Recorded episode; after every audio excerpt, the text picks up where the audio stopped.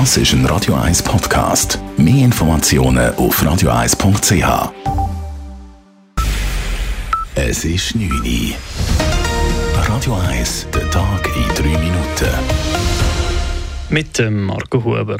Der Bundesrat will die Gesundheitskosten um jährlich 250 Millionen Franken senken.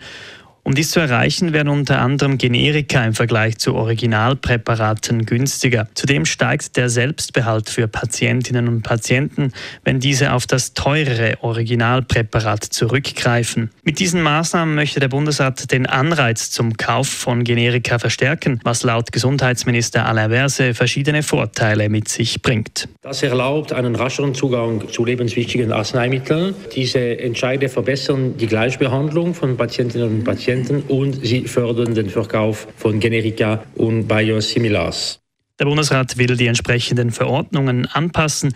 Diese sollen ab Neujahr in Kraft treten. Behandlungen in Zürcher Spitälern haben im vergangenen Jahr höhere Kosten verursacht. Die sogenannten Fallkosten betrugen im Schnitt 10.660 Franken. Das sind rund 2% mehr als noch im Vorjahr. Gründe für den Anstieg gibt es laut Jörg Gruber vom Kantonalen Amt für Gesundheit mehrere. Kostensteigerung ist vor allem auf die allgemeine Teuerung und auch höhere Personal- und Energiekosten zurückzuführen. Aber auch Investitionen in neue und geplante Infrastrukturen und auch Digitalisierung können eben zu dieser Kostensteigerung beitragen. Während die durchschnittlichen Fallkosten gestiegen sind, hat sich die Zahl der in Zürcher Akutspitälern behandelten Personen trotz des Bevölkerungswachstums praktisch nicht erhöht. Es bleibe die stetige Aufgabe, unnötige Kostenentwicklung im akut-stationären Bereich zu vermeiden, schreibt der Kanton. Für die Nachfolge von Bundespräsident Alain Berse gibt es einen weiteren Kandidaten. Heute hat der Basler Regierungsratspräsident und ehemalige SP-Nationalrat Beat Jans seine Kandidatur bekannt gegeben. Als ehemaliges Parlaments- und jetziges Regierungsmitglied war Jans bereits kurz nach dem Rücktritt von Berse als Kandidat gehandelt worden.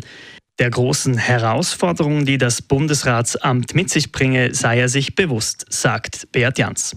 Einer, der später Bundesrat wurde, hat ja mal gesagt, dass er das Amt nicht anstrebe aber es halt tun müsse. Das trifft für mich entschieden nicht zu. Ich würde das Amt gerne und mit Überzeugung ausüben. Damit gibt es nun für die Nachfolge von Alain Berse mittlerweile vier Kandidaten.